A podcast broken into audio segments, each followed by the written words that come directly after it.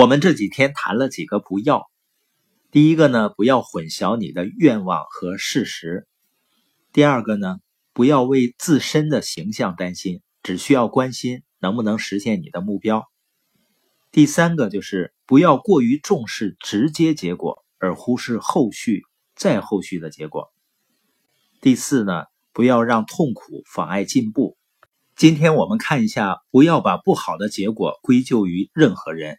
从自己身上找原因，当然有的时候也有一些我们自己没有办法控制的因素，会严重的影响我们的生活质量，比如出生的环境，或者遭遇的一些事故或者疾病。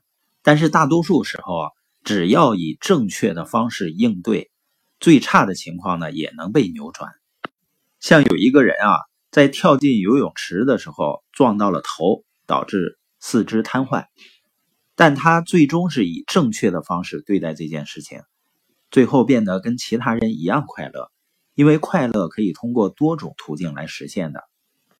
所以呢，成功的生活实际上很简单，就是不管在生活中遇到什么情况，如果你能负起责任，进行良好的决策，而不是抱怨那些你无法控制的东西，你会更有可能成功并找到幸福。心理学家呢，把这叫拥有内控点。研究不断显示，拥有内控点的人啊，比其他人做得更好。所以呢，你根本不要为喜不喜欢自己的处境担忧，生活根本不关心你喜欢什么。你必须根据自己的愿望找到实现愿望的途径，然后鼓起勇气坚持下去。人类拥有独特的从更高层次俯视的能力。这不仅适用于理解现实和现实背后的因果关系，也适用于服侍自身和周围的人。人的这种超越自己和其他人的处境，并客观的俯视处境的能力，我们称为更高层次的思考。前面呢叫它原认知。更高层次的思考能让你学习和影响生活中的各种因果关系，利用这些因果关系呢，得到你想要的结果。你可以把自己想象成一部在大机器里运转的小机器。你要明白的是，你有能力改变你的机器，以实现更好的结果。什么意思呢？就是你肯定有你的目标啊，你也有用来实现目标的方式。这种实现目标的方式称作是你的机器，它包括你必须要做的事儿和人，就是由谁来做这些必须要做的事儿。人呢，包括你。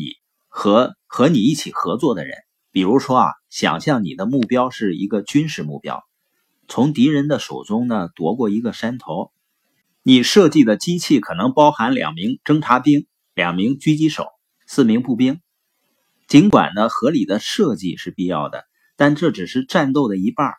同样重要的是让合适的人来执行这些任务。为了完成各自的任务，他们需要有不同的特性。侦察兵呢必须跑得快，狙击手必须射得准，这样呢你这部机器才能创造出你追求的结果。然后通过比较你实现的结果和你的目标，你就能确定如何改进你的机器。也就是说，通过目标和结果来调整你的机器，也就是你的计划和人。当然呢，对于每个人来说啊，最难做的事情就是客观的。在自身所处的环境中看待自己，从而呢成为机器的设计者和管理者。因为大多数人一直都把自己看作机器中的工作者。如果你能够看到这两种角色之间的区别，并且能够看到成为自身生活的良好设计者和管理者要比成为机器中的工作者重要的多，你就走在正确的道路上了。要想取得成功呢，作为设计者和管理者的你，必须客观的看待作为工作者的你，不要过高的看待自己，也不让自己承担不应该承担的任务。大多数人呢，都是凭着情感行动，只看眼前，而没有上述的战略性的视角出发，他们的生活中就充满了没有方向性的情感体验，随波逐流。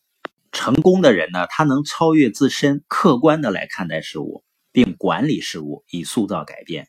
他们能接受别人的观点，而不是固执己见，能客观的看待自身的优势和弱点，还有其他人的优势和弱点，从而可以让正确的人扮演恰当的角色，以实现他们的目标。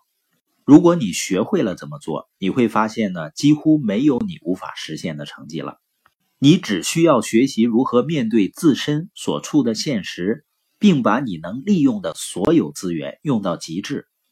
比如说，如果你发现自己不擅长做什么，你不应该为此感到难过，而应该为发现这一点感到高兴，因为知道这一点并能妥善应对，将提升你实现自身愿望的可能性。如果你发现自己不能把所有的事儿都做到最好，并为此难过的话，你就太幼稚了。没有人能把一切都做好的。如果你组建足球队，你会让巴菲特加入你的足球队吗？如果巴菲特运球和踢球做得不好，你会看不起他吗？他应该为此感到耻辱吗？也就是说，每个人都有自己擅长的方面和不擅长的方面，所以呢，不要因为自己在某方面做的不如别人呢而感到没面子或者是不好意思，更不要把不好的结果归咎于任何人，从自己身上找原因。